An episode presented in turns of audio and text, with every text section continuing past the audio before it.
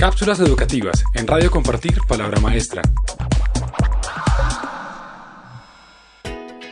¿Qué es la realidad aumentada y cuál es su uso en la educación? La creciente popularidad del juego Pokémon Go pone en la mesa el tema de la realidad aumentada, que aunque no es nuevo, se ha vuelto increíblemente popular en los últimos meses gracias a este juego. Por supuesto, las aplicaciones de este juego en la educación son muy interesantes para docentes. Sin embargo, abordaremos en este audio el concepto general de realidad aumentada y cómo puede cambiar muchos campos en el estado que hoy los conocemos. La realidad aumentada no debe ser confundida con el concepto de realidad virtual, puesto que no reemplaza ni sustituye elementos de la realidad física, así como tampoco modifica los elementos previamente existentes.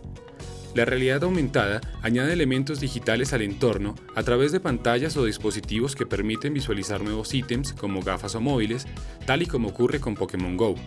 Para disfrutar de la realidad aumentada se necesita una pantalla o cámara y un software que permita procesar y completar la realidad que plasma el complemento digital. Los usos de la realidad virtual son infinitos.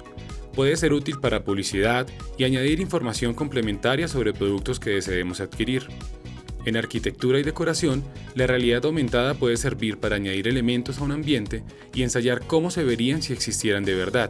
También hay aplicaciones muy interesantes para la ciencia, medicina e ingeniería, con el desarrollo de prototipos, simulaciones de procedimientos quirúrgicos y pruebas virtuales.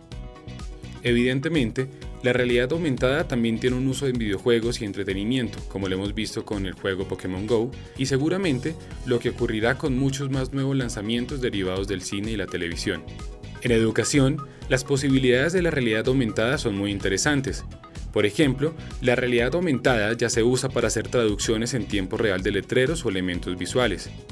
También, para los docentes, la realidad aumentada tiene mucho potencial.